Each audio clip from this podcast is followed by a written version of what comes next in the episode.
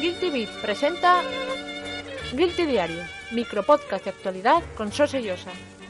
Hoy es 23 de junio de 2014, soy Sosillosa. Bienvenidos al lunes de Guilty Diario. Bienvenidos, como no, a guiltybeat.com, ya inmersos en el verano con las ofertas de Steam revolucionando nuestras cuentas corrientes hasta el día 30, que duran todos pegados a nuestra pantalla a las 19 horas, a las 7 de la tarde en cada jornada para ver cómo se actualizan las ofertas de portada cada día en Steam. Unos días de fiesta y de consumo exacerbado en lo que es el marco del mundo del videojuego. Hoy no vamos a hablar de Steam, aunque arranque así de fuerte, así de feroz sobre la plataforma de Valve, sino que lo vamos a dedicar el programa de hoy a una plataforma que yo creo que nunca hemos hablado de ella directamente en este pequeño espacio que es el Guilty Diario, y esta es, redóblenme los tambores, PlayStation Vita.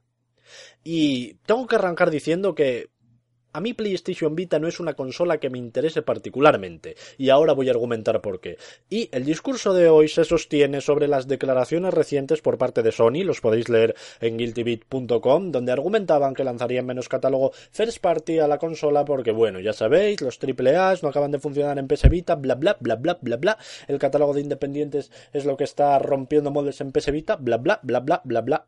Cabe decir que PlayStation Vita yo creo que es uno de los mejores dispositivos portátiles que existen en el planeta Tierra, por no decir el mejor. Y sin duda es el mejor dispositivo portátil para jugar. En cuanto a su hardware, en cuanto a sus especificaciones, en cuanto a su puesta en escena, a mí me parece una máquina muchísimo más interesante que Nintendo 3DS. Me parece más bonita, más cómoda, con un hardware realmente más, más potente y con dos sticks que nunca vienen de más, ¿verdad?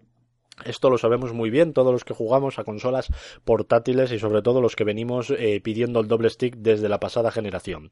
Ahora bien, si bien los juegos eh, en PS Vita lucen increíbles, yo jugué Uncharted, jugué Gravity Rush, jugué Mortal Kombat, jugué, yo que sé, Whipute también, son títulos que, que realmente se ven alucinantes alucinantes. La pantalla de PS Vita, al menos de la PS Vita original, veremos cuando desembarque aquí eh, la PS Vita Slim, al menos la pantalla de la PS Vita original, eh, da una calidad de imagen verdaderamente buena. Sin embargo, el catálogo de PS Vita se vino abajo. Arrancó con un Uncharted, arrancó con ese Mortal Kombat, arrancó con Gravity Rush, un exclusivo verdaderamente increíble, arrancó con Mortal Kombat, arrancó con un Resistance que vale, que no salió bien, pero es un gran nombre en PS Vita, arrancó con un Call of Duty que vale, que no salió bien, pero es un gran nombre en PS Vita, y con el paso del tiempo el catálogo se ha venido abajo, al menos el catálogo retail, el catálogo comercial. Y ahora la consola se sostiene sobre los indies. Y Sony aplaude. Sony está contenta de que su máquina se sostenga sobre los indies. A mí esto me parece de locos, pero de locos, porque ¿Qué sentido tiene que tu máquina se sostenga sobre los juegos independientes si el catálogo independiente sale allá en todas las plataformas donde puede salir? Todo lo que hay en PS Vita lo puedes jugar en Steam y lo, más preocupante, eh, eh, la mayoría de juegos independientes que hay en PS Vita los puedes jugar en Steam antes.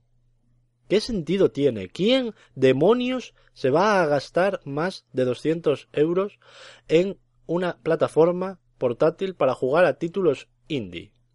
Habrá gente, evidentemente, a mí me parece muy interesante el, catálogo de juegos independientes que tienen las consolas PlayStation, en concreto PS Vita, pero ¿qué porcentaje de eh, público va a gastar ese dinero en comprar una plataforma para jugar a los mismos juegos que puede jugar en Steam?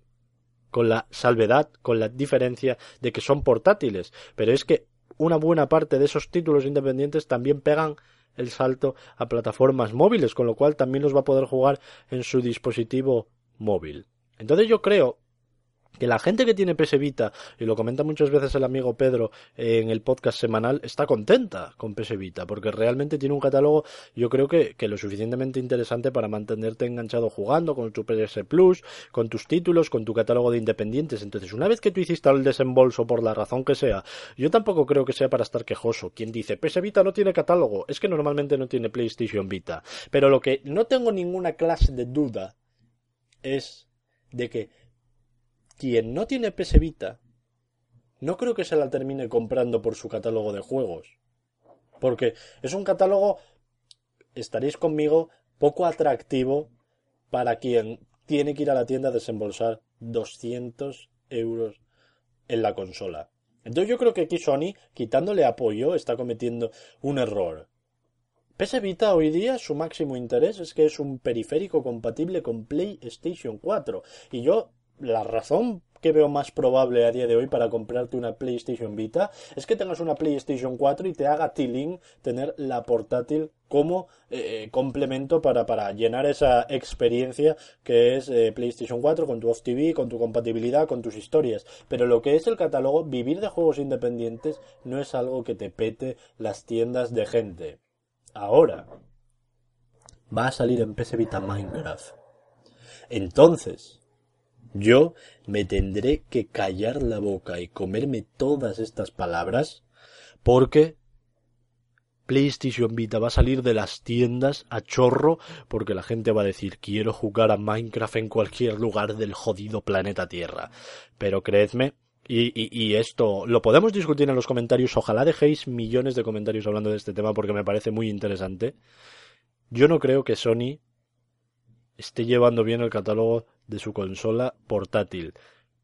Prometían juegos AAA, salieron a palestra con un Uncharted que no tenían nada que envidiar a, los juegos de, de, PlayStation, por ejemplo el primero, que era muy en la línea del primer Uncharted.